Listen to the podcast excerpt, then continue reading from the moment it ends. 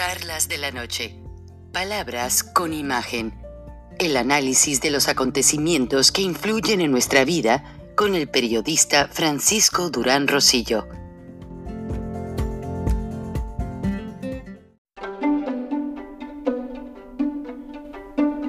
Frank Durán Rosillo eh, te saluda y los saluda a todos ustedes, su amiga María Celeste Raraz, para invitarlos a que se suscriban a mi canal de YouTube María Celeste Raraz, tal como mi nombre, donde les informo todas las semanas eh, sobre entrevistas que tienen un tema que ayuda a mejorarnos como personas y de paso son interesantes. Las pueden encontrar en mi canal de YouTube, así que los espero. Y se suscriben gratis. compañeros, tres años del gobierno de López Obrador. No sé si alegrarme porque ya llevamos la mitad o si estar preocupada porque todavía faltan tres años. El tiempo se pasa muy lento porque el ambiente se siente muy pesado. Todos los días nos despertamos con un nuevo berrinche, un nuevo pleito, un nuevo señalamiento. Todos los días buscan destruir una institución, callar una opinión o incluso eliminar un derecho. Me gustaría poder debatir sobre lo que ha hecho este gobierno, pero la verdad es que este gobierno ha sido pura destrucción. No hay una solución a nada. No hay un plan de gobierno.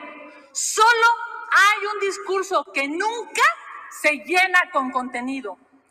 Palabras escandalosas para que no hablemos del verdadero escándalo, que es el ejercicio del gobierno. Mintieron en campaña y hoy es claro, no quieren remediar ni la injusticia, ni la muerte, ni el dolor en este país. Para los mexicanos, su gobierno ha sido una prueba de resistencia. Resistir aunque todo suba de precio, porque hoy se puede comprar solo medio kilo de tortilla con el mismo dinero que hace tres años se podía comprar un kilo completo. Resistir para no ser de los cuatro millones de nuevos pobres que ha generado este inhumano gobierno Resistir para sobrevivir la crisis. Resistir para no ser de los dos millones de mexicanos que se han quedado sin empleo. Resistir para no morirte. Porque si eres de los 36 millones de mexicanos que no tienen acceso a servicios de salud y buscas sobrevivir, incluso te llaman egoísta. Si eres un niño con cáncer a quien le han quitado sus medicamentos y los exiges, incluso para este gobierno eres un traidor a la patria. Resistir es tiempo de resistir.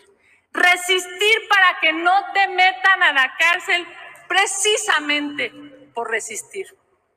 La enfermedad, la pobreza, el desempleo, los precios caros, los salarios bajos, la inseguridad, los asaltos, más asesinatos que nunca, activistas muertos, más periodistas asesinados que en ningún otro país, más mujeres asesinadas que en ningún otro momento.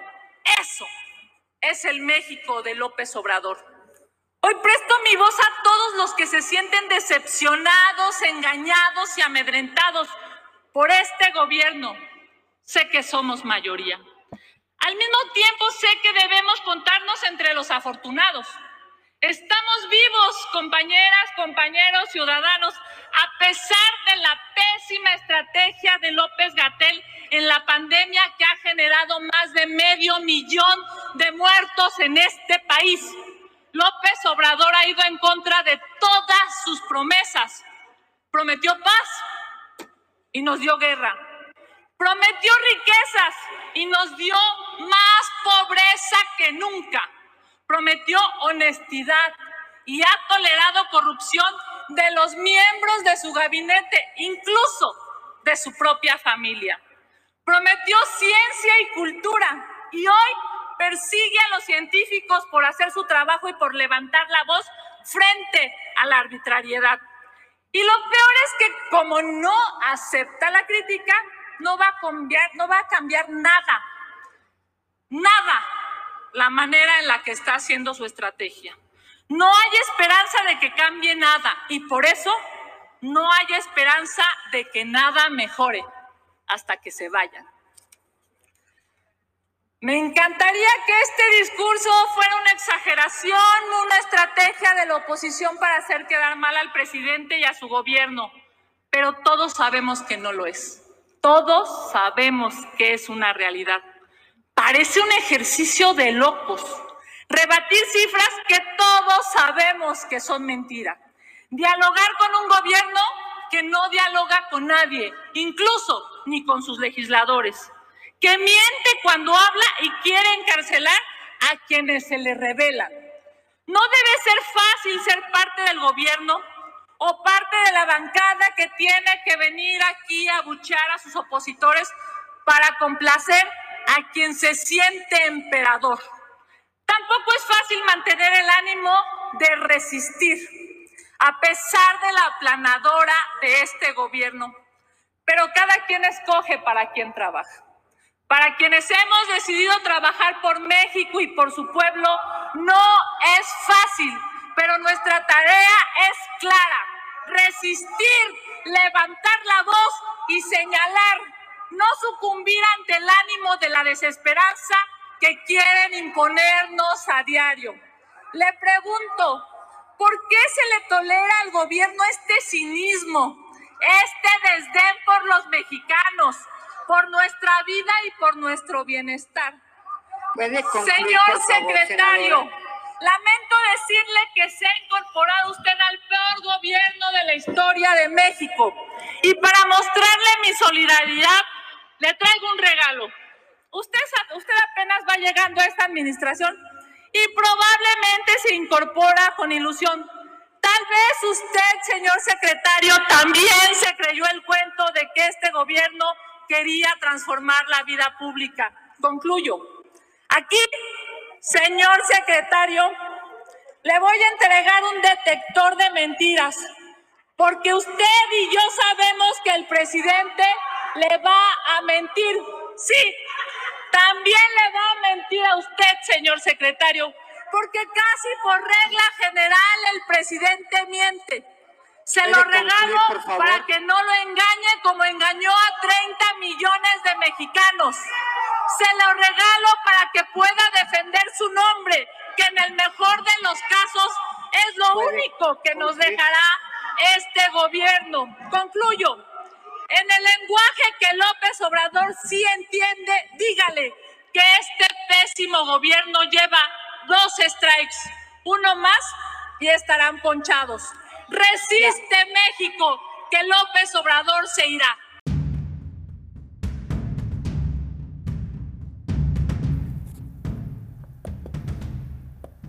Recording in progress. Los legisladores aprobaron en la Cámara de Representantes, los demócratas, aprobaron una legislación independiente para elevar el techo de la deuda. Ya sería la, eh, la vez número 88 en los últimos cinco años que se eleva el techo de la deuda.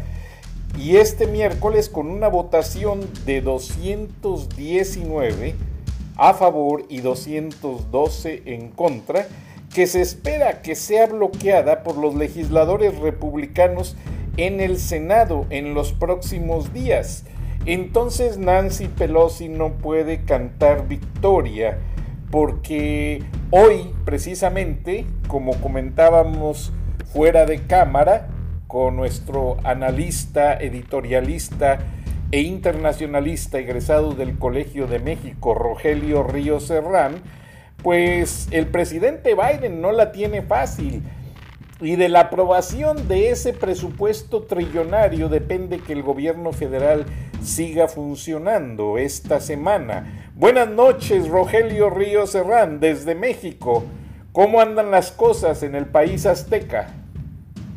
Buenas noches, estimado Frank, estimada audiencia. Qué gusto estar en charlas de nuevo, como, como todos los días, para comentar este ritmo frenético e incesante de acontecimientos y noticias. En efecto, eh, aquí desde Monterrey, México, donde yo observo, es mi punto de observación, mi fortaleza que tengo aquí, como yo le digo. Veo las cosas eh, muy complicadas, siempre lo he dicho, lo reitero ahora, que abres atinadamente con esta información sobre qué va a pasar con la aprobación tanto del presupuesto como del plan de infraestructura del presidente Biden. Es un día crítico hoy para esta administración.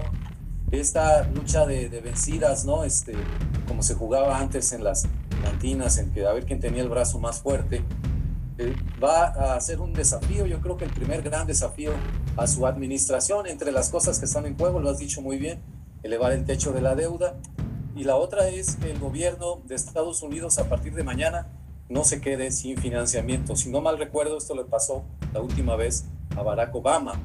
Eh, al principio de su segundo ciclo, algo así, también hubo un enfrentamiento fuerte. Y comentábamos también fuera del aire que no solamente eh, es el enfrentamiento de republicanos y demócratas hasta cierto punto normal en cada ciclo legislativo, sino la situación que está enfrentando el presidente Biden al interior de su partido, del Partido Demócrata. Hay radicales también, hay otros más moderados.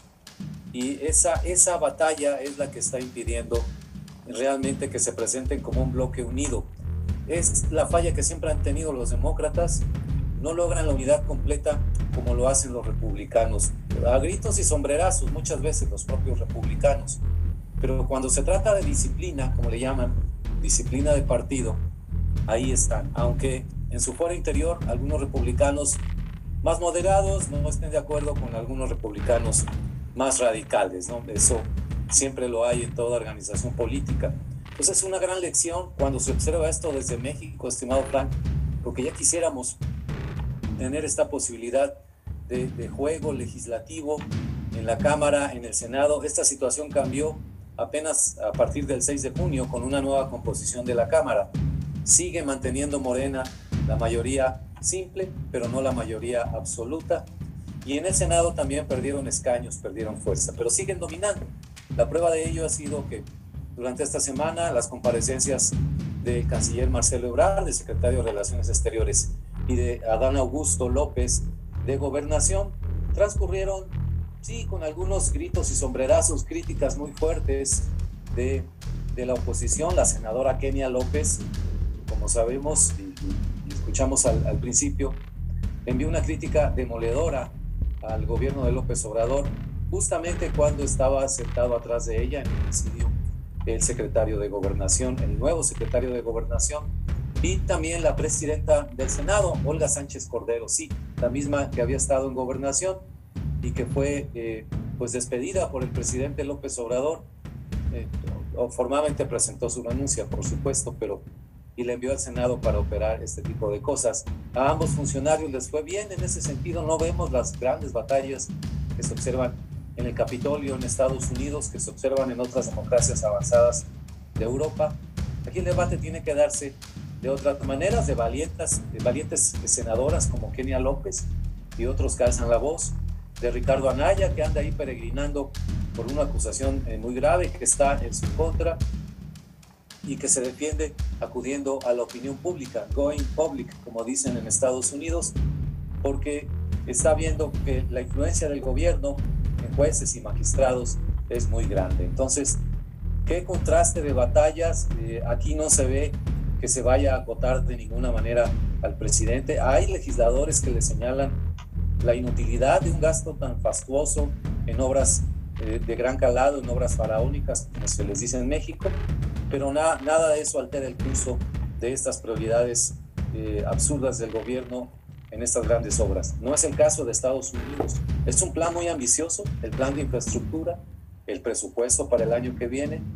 Y naturalmente, porque ese es el juego político de toda democracia, eh, la oposición no va a decir 100% sí, está todo aprobado, a pesar de la situación de emergencia.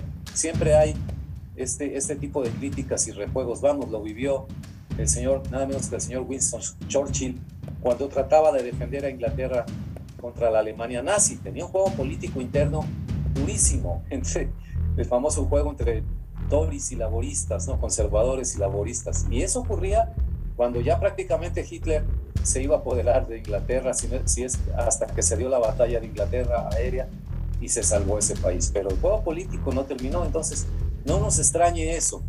Lo que sí nos debe extrañar es que México no tiene, no tiene consecuencias, son voces que claman en el desierto, que arriesgan hasta el pellejo, porque así están las cosas ahorita, ir a dar a la cárcel, ya sea un legislador, ya sea un crítico, un activista ciudadano, un empresario. Entonces, yo lo señalo así y, vamos a ver en qué se desenvuelve e, esta situación este día crucial en Estados Unidos, no solamente para los estadounidenses en sí, sino para el resto de América Latina, para México en primer término. Deberíamos estar volcados acá con suma atención sobre estos acontecimientos, pero andamos entretenidos en otras cosas. El presidente ayer, López Obrador, hizo un, un, un gesto que para hacer los memes en redes sociales tienes que distorsionar un poco de la realidad y los, gestos. Pero este fue un meme natural, se paró en un pie para demostrar que, que no está chochando como dicen sus adversarios y estaba diciendo cosas. Entonces se paraba en un pie y luego creo que se paró en el otro. Había una vieja canción de bodas en México que se tocaba en todas las bodas, la bala, ¿no? Todos en un pie, ahora el otro pie y ahí estabas baile y baile, ¿no? Entonces, bueno, así es el contraste, estimado Qué cosas, Roger. Y pues bueno, no sé si eh, viste en el video, mientras hablaba esta congresista, la senadora Olga Sánchez Cordero muy a gusto estaba checando sus mensajes en su celular.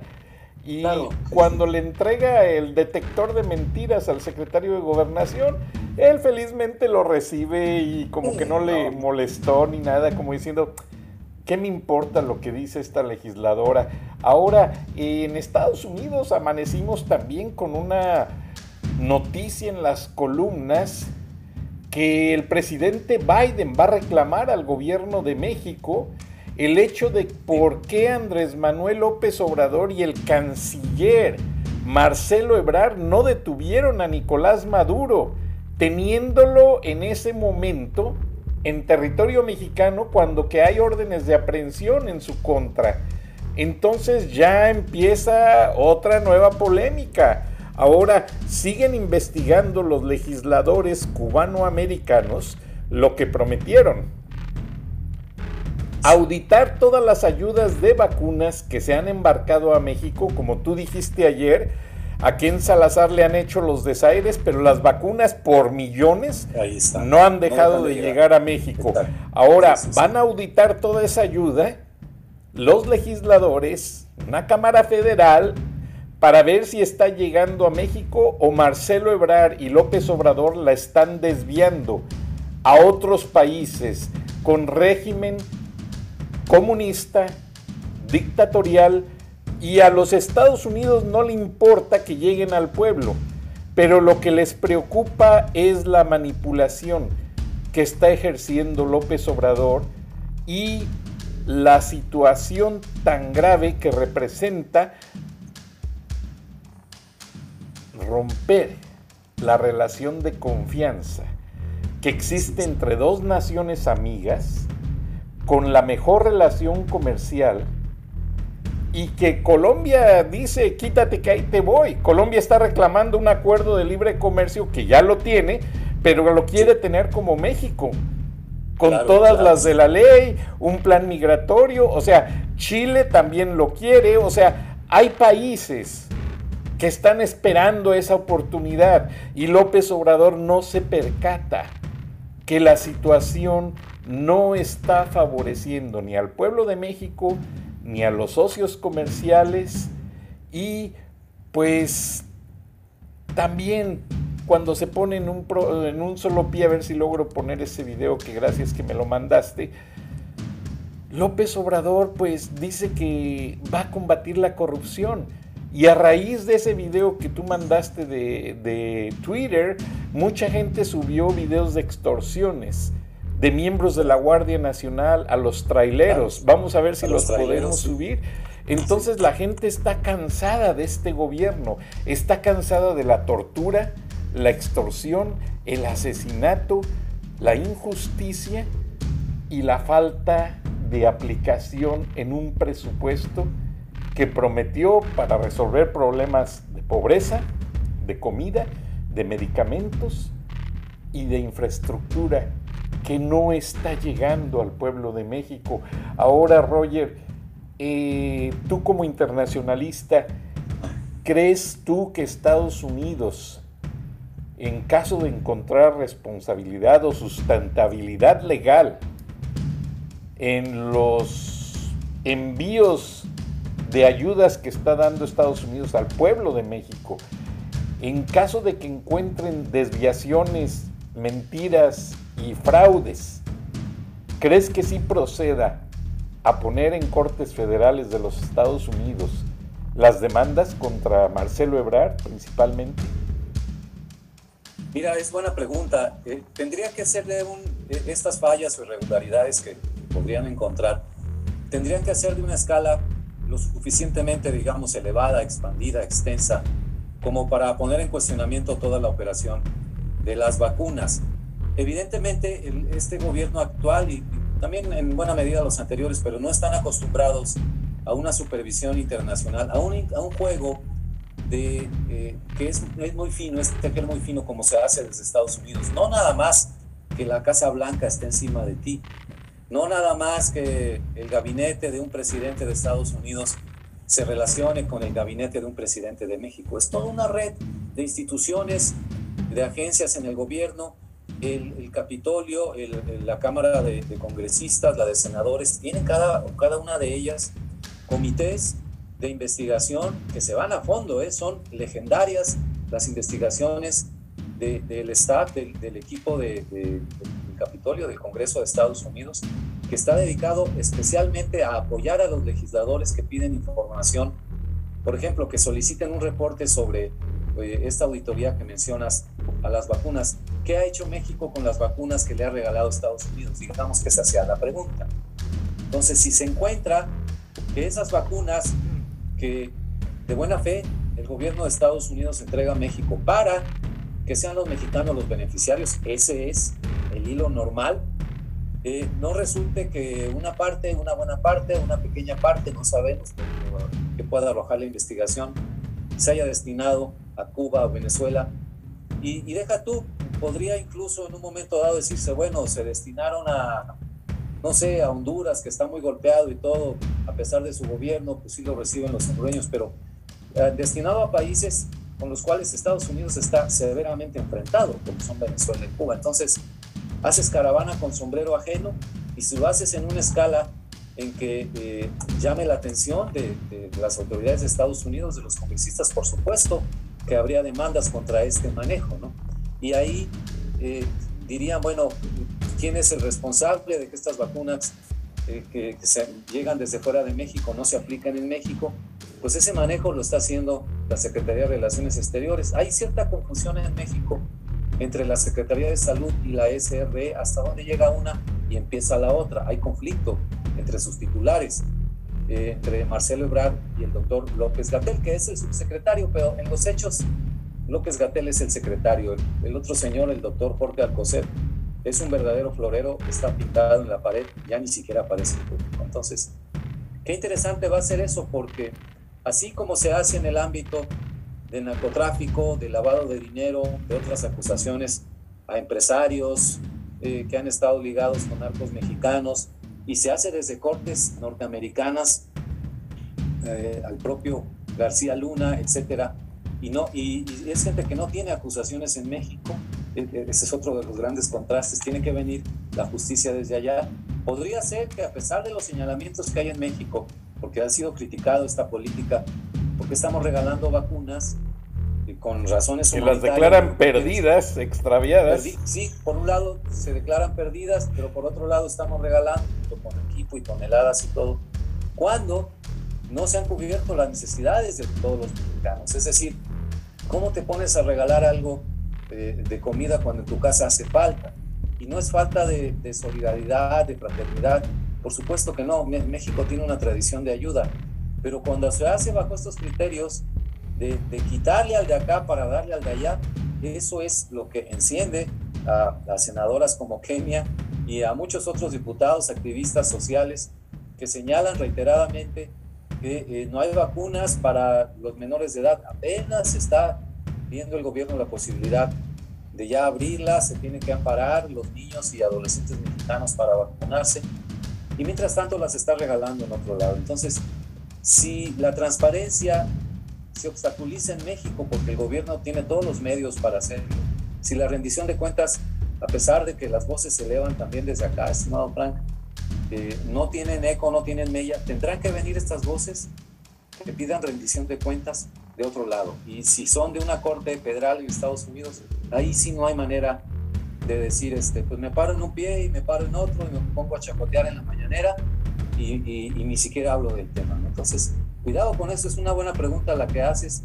No sé, eh, yo creo que dependería de la escala, del volumen, de las irregularidades que puedan encontrar que se proceda o no.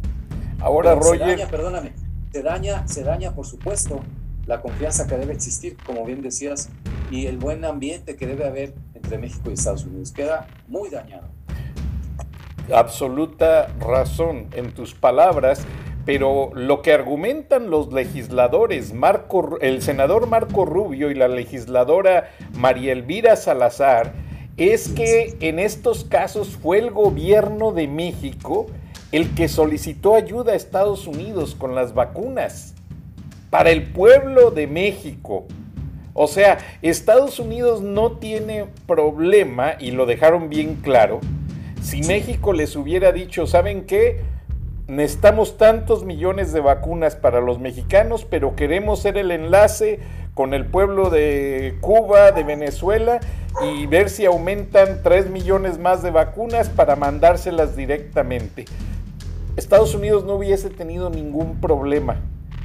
Pero ellos dicen que ellos no son intervencionistas, que están investigando porque hay documentación oficial firmada por Marcelo Ebrard en las solicitudes de vacunas y de ayudas para el pueblo de México. Entonces es como si yo te pido dinero y te digo, Roger, mira, pues tengo un problema personal, préstame dinero, no sé cuándo te pueda pagar y todo. Y tú haces el sacrificio de prestármelo y en la tarde me encuentras con unos amigos comiendo carnitas, emborrachándome, gastándome todo el dinero hasta con chicas malas y vas a decir, oye, caray, me privé de pagar mi, la mensualidad de mi carro, te presto y ve qué, qué es lo que estás haciendo con él. O sea, eso es exactamente lo mismo. Entonces, pues aparte, la investigación se va más allá. Los legisladores están exigiendo a México una aclaración. ¿Por qué Nicolás Maduro llegó como Juan por su casa? Hizo lo que quiso y el gobierno de México, como socio comercial y socio político de Estados Unidos, no hizo nada por detenerlo, porque hay una ficha con orden de aprehensión para Nicolás Maduro. Sí, sí, sí. sí. La, DEA ofrece 15 millones de dólares por su captura, como los ofrece por el Mayo Zambada también en México. Entonces, y por el Mencho y por, por el Mencho, toda una larga lista de mexicanos, lamentablemente.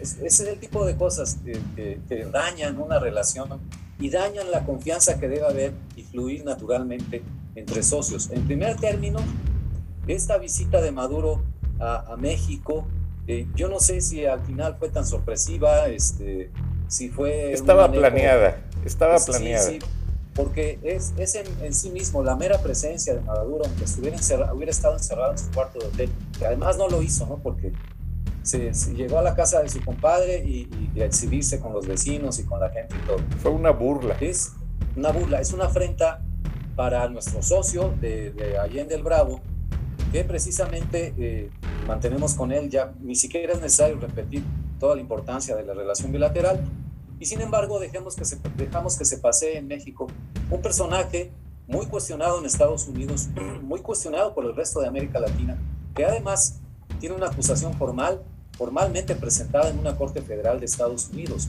y una orden de detención. Entonces, es una manera de darle una cachetada a nuestros socios completamente innecesaria se le hubiera negado la entrada a Maduro, incluso si hay fraternidad o amistad entre el presidente, entre Ebrard y Maduro, haberle explicado como, como, lo hizo Fox en su momento con el propio Fidel, que fue muy criticado, pero que al final Fox no hizo más que reconocer el peso tanto de Cuba como de Estados Unidos cuando le dijo, caray, pues come si te vas, ¿no? En aquella reunión que se hizo precisamente aquí en Monterrey, en donde iban a coincidir en la comida de clausura del evento eh, el presidente Bush entonces y Fidel Castro, imagínate, ¿no? Entonces, ya cómo le criticó la izquierda a Fox eso y qué bárbaro, eso no se le hace un mandatario. Lo está reconociendo la realidad del balance de poder y la, realidad de quién, eh, hacia dónde debes orientar tu interés estratégico. Me decías anteriormente sobre el Tratado de Libre Comercio, me quedé pensando al escucharte, ¿qué hubiera pasado si no existiera el Tratado de Libre Comercio, si durante este gobierno a principios del 2018, bueno, la relación con Estados Unidos sería muy distinta, pero si algún grupo de mexicanos, empresarios, legisladores hubiera propuesto ya durante este gobierno hacer un tratado de libre comercio con Estados Unidos, ah, a raíz de lo que me decías de Colombia, eh, ¿qué hubiera pasado? Por supuesto que el empresariado mexicano se hubiera volcado a favor, claro que es conveniente, pero yo dudo que bajo esta atmósfera ideológica tan cerrada de este nuevo gobierno, que no contempla eh, al libre mercado como un motor de crecimiento, que parece que despreciara incluso al comercio internacional eh, como otro motor de crecimiento, ¿qué hubiera pasado? Yo creo que no se hubiera negociado un tratado de libre comercio. Entonces, ah, de, ese tamaño es la gravedad de una visión ideológica que se apodera de un grupo gobernante, de un grupo gobernante además con posiciones muy extremas y que andan haciendo este tipo de cosas. ¿Cómo a tu socio comercial le das este tipo de afrentas? Haces una reunión en tu país, invitas a personajes muy cuestionados, a, a Díaz Canel de Cuba y a Maduro de Venezuela, los recibes y les permites que hablen y se explayen y critiquen a tu socio comercial y político y luego no quieres que haya consecuencias. Todo lo que se viene de los senadores eh, eh, cubanos, de los senadores de la Florida, Marco Rubio, Rick Scott, eh, a María Salazar, que tú la conoces muy bien, es Fue periodista en Univisión y Telemundo. Trabajó también un tiempo en Turner, o sea, la conozco muy ah, bien, somos amigos.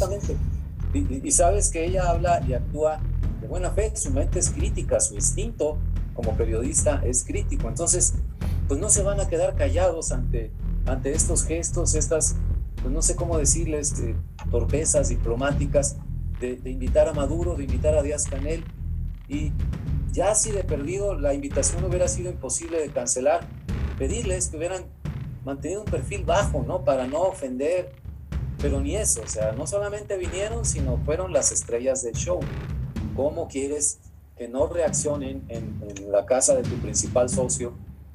Si no es en la Casa Blanca de manera pública, que obviamente son diplomáticos, son políticos, no tienen exabruptos en público, pero sí a través de todos los mecanismos con los cuales se puede ganar las riendas. Este, ya se anunció que va a desaparecer la iniciativa Mérida, eh, están este, en puerta un diálogo de alto nivel eh, eh, en seguridad en, los primeros días de octubre.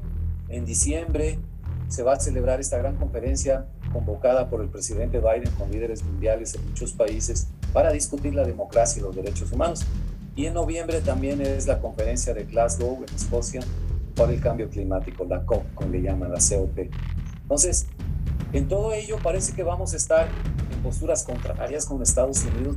De, veras queremos seguir esa senda. Yo me lo hago como pregunta por darle relevancia y valor a la CELAC y a los países de Cuba y de Venezuela, cuya relación, y, estamos hablando en, en, plata, como se dice en México, no se compara, pero, pero ni de lejos, estimado Frank, estimados amigos, con la importancia de la relación entre México y Estados Unidos. Simplemente porque nos tienen en este país dándonos trabajo, documentados o indocumentados, ya con eso.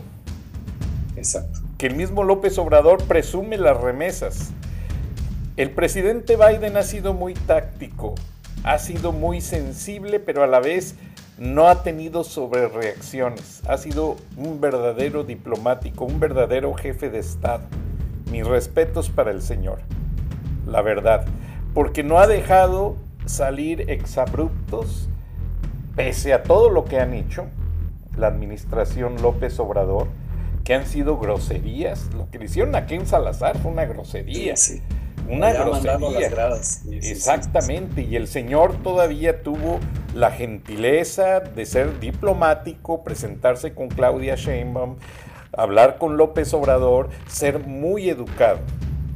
Entonces, ¿qué nos espera en esa relación si López Obrador sigue con esa tendencia, Roger? Pues mira, de aquí a diciembre yo creo que va a ser todavía cuesta abajo en la relación. Este anuncio que se hizo en estos días lo, era algo que se esperaba, ya lo habían dicho el propio López Obrador. Ebrar era una cosa que traía muy reiterada. La iniciativa Mérida no sirvió, nada más se incrementó el narcotráfico. En un análisis simplista de que la, la iniciativa Mérida no sirvió, es una estrategia fallida de Estados Unidos como se ¿Y el dinero? Y el dinero lo van a devolver, pues no, ¿verdad? O sea, eso no. Entonces, eh, cuando uno ve estas notas, dices, bueno, ¿y qué va a haber a cambio? O sea, ¿cuál va a ser el esquema de seguridad entre México y Estados Unidos? ¿Qué va a proponer México si es que tiene algún plan B? Porque nunca lo tienen acá, es el sello de la administración. Ok, bueno, ok, concedido, la iniciativa Mérida se acaba, yo creo que ya no hay interés tampoco de Estados Unidos de seguir bajo ese esquema. Pero en su lugar, ¿qué, qué se va a ocupar?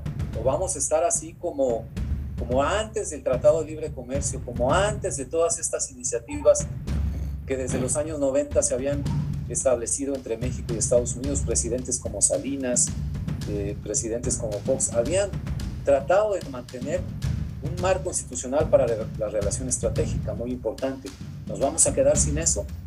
Y todos estos eventos que te menciono, la, crisis climática, las cumbres que va a haber, tanto bilaterales como internacionales de aquí a diciembre, van a ser una prueba de fuego para el gobierno de López Obrador y para Marcelo Ebrard. Yo creo que de aquí a diciembre, el secretario de Relaciones Exteriores dijo el martes en el Senado que no, que por qué las críticas si México eh, mantiene su voz en el escenario internacional y tiene autoridad moral, ya está entrando en ese terreno de la ilusión del wishful thinking, como dicen en Estados Unidos, cuando la realidad te está golpeando la cara. No hay proyección internacional de México, entre otras cosas porque el presidente López Obrador no sale de viaje al extranjero, prefiere recibir gente en su casa, no todos, recibir a los que él quiere nada más, no asiste a cumbres, a conferencias, solamente ha hecho un viaje para ver al señor Donald Trump. Entonces no puedes tener liderazgo ni voz, ni presencia, ni autoridad moral internacional si nada más estás encerrado en tu casa. Entonces, de aquí a diciembre yo lo veo complicado, creo que va a haber más tumbos, eh, pero sí también observo una tendencia desde Estados Unidos, y qué bueno que lo dices y lo mencionaste, ese perfil de estadista del señor Biden, nada de abruptos ni de cóleras en público, ni nada, pero eh, tanto Tony Blinken, el secretario de Estado, como Ken Salazar, el encargado, ya directamente representante diplomático en México, como Kamala Harris, yo creo que está poniendo mucha atención en México también. Van a empezar de aquí a fin de año a jalar estos hilos, es decir, eh, ya vimos eh, la reacción de, congresistas, de senadores del lobby, digamos, del, grupo representantes de cubanos americanos en, Florida. No se va a quedar ahí, esto va a seguir adelante. Pero falta este, este manejo institucional que nos va a poner en una situación muy difícil. Los norteamericanos no van a decir, ah, no quieres la iniciativa Mérida, bueno, entonces ¿cómo vamos a trabajar? Ah, no tienes plan B, pues entonces te corto la, la inteligencia al lado solamente enfocada, un poco lo que te decía ayer, parece que se van a enfocar nada más a determinadas ciudades o estados con los que puedan entenderse mejor. Este cambio de gobierno en Nuevo León abre una ventana de oportunidad. Eh, ya, por cierto, a partir de hoy es presidente municipal de Monterrey Luis Donaldo Colosio Riojas, Luis Donaldo Colosio Jr., el, hijo de aquel candidato asesinado. Entonces, te abre oportunidades para combatir la delincuencia, pero ya no a través de la triangulación con el gobierno federal y a ver qué recursos te manda Monterrey. Directo, estimado Frank, yo así lo estoy viendo, pero bueno. Pero en el plano nacional creo que viene un cierre de año mucho, mucho, muy complicado. Quisiera ser más optimista, pero con los elementos que tengo enfrente, no veo por dónde. Eh, la presencia de México, la proyección internacional, va a quedar disminuida también, muy dañada con nuestros países eh, eh, hermanos latinoamericanos porque se, hace una desconfianza natural. El presidente de la calle de Uruguay, que valientemente habló en el foro de la conferencia, eh, pues ya no va a ser lo mismo en su relación con México, el de Paraguay, Argentina no vino, Brasil tampoco, el de Chile. Es decir, ya no es lo mismo y yo creo que ahí se encuadran estas reacciones de países como Colombia. Bueno, pues yo, yo no necesito de, de organismos este, liderados por mexicanos ni nada, me voy directo a negociar claro. un tratado de libre comercio, a renovar los lazos de seguridad con Estados Unidos. Totalmente. y nada de cancelar iniciativas y cancelar intercambios. No, como diríamos en México, Roger, el horno no está para bollos. Exacto. Está muy calentado, está excesivamente caliente. Entonces, para concluir, ¿qué tienes en el tintero, Roger? Pues yo espero, eh, hoy voy a estar muy al pendiente de lo que sucede en Estados Unidos, de cómo le va a este gobierno nuevo en el Congreso, en el Senado tiene que pasar estos filtros y ahí tiene que desplegar eh, eh, el señor Biden y su equipo negociador toda su destreza política. Creo que está en la cumbre de su carrera. Este es el último puesto político que va a ocupar el señor Biden. Y creo que va a ser un solo ciclo. La edad también ya se le ve, se le nota. Entonces, aquí está sobre la mesa cuando se ha vivido una vida de triunfos, de, de descalabros políticos al final lo que cuenta, como le pasa a los deportistas, es qué hiciste en el último partido en que jugaste, en el último torneo en el que participaste, porque todo lo demás queda en los récords, queda en la memoria, pero el sabor de boca que te va a dejar es qué hiciste. Entonces estoy mal pendiente de eso porque yo lo veo, yo siempre he dicho en broma, en serio, ojalá los mexicanos cuando hay elecciones presidenciales en Estados Unidos nos dejaran votar, Frank, así como que somos una parte interesada directa. Las decisiones de la Casa Blanca, del Capitolio, repercuten directamente con nosotros. Pero bueno, eso no es posible, eso es wishful thinking de mi parte. Con eso me despido. Exactamente, pero sin embargo, Roger, ya los latinos americanos y mexicoamericanos le damos tendencia a la balanza en las elecciones federales. O sea, ya nuestro voto ya es preponderante, ya, ya no es cualquier cosa. Entonces, poco a poco, somos como la gota que cae en la tina, te vas a trabajar y cuando regresas ya la tina está llena. O sea, Así es. poco a poco, ahí vamos. Todos los días ponemos un ladrillo a esa gran casa de la hispanidad y que gracias al presidente Biden pues no ha hecho nada oficial, pero ya en los medios se celebra el mes de la hispanidad. Ayer estuve en el juego del Atlanta United que jugó contra Miami Ah, y precisamente fue el juego de la hispanidad. Fue el juego de la celebración y todo se decía en español, todo era en español y pues mis paisanos mexicanos todos felices bebiendo cerveza mexicana. Qué caray. no, bueno, sí, como pues olvídate. es. Entonces, este, fue muy buena la celebración. El partido, no, no, no, no. Ahí puse en mis redes sociales el gol de un penalti de Joseph Martínez, el venezolano. Pero Venezolano, sí. este, se notó que fueron a jugar para que les pagaran, pero no fue un Ya. juegazo, juegazo, no. Y yo pienso que como esto era algo así semiamistoso, guardaron las energías para días que se vienen. Y pues agradecemos a nuestra audiencia y a Rogelio Ríos Serrán, analista. Y por favor, si no encontraron el sentido de las palabras que la senadora dice al principio del video, regrésenlo porque tiene mucho sentido con lo que nos acaba de explicar Rogelio Ríos Serrán. Escúchelo nuevamente, véalo y luego contrástelo con lo que dice López Obrador parado en un solo pie y contrástelo con la abierta extorsión de un miembro de la Guardia Nacional a un camionero en una carretera donde civiles tuvieron que pararlos porque ya habían llegado a la agresión.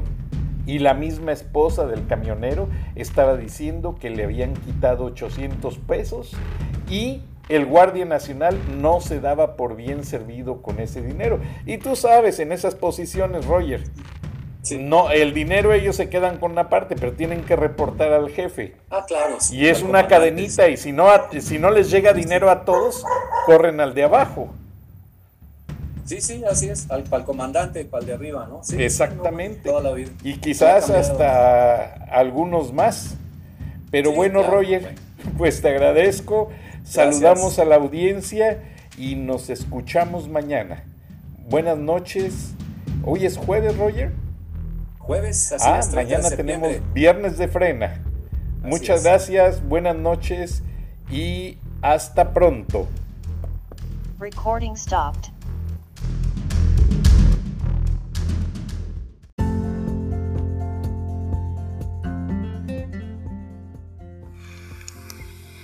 Escuchaste el análisis de la noticia, transparente como el agua, con el periodista Francisco Durán Rosillo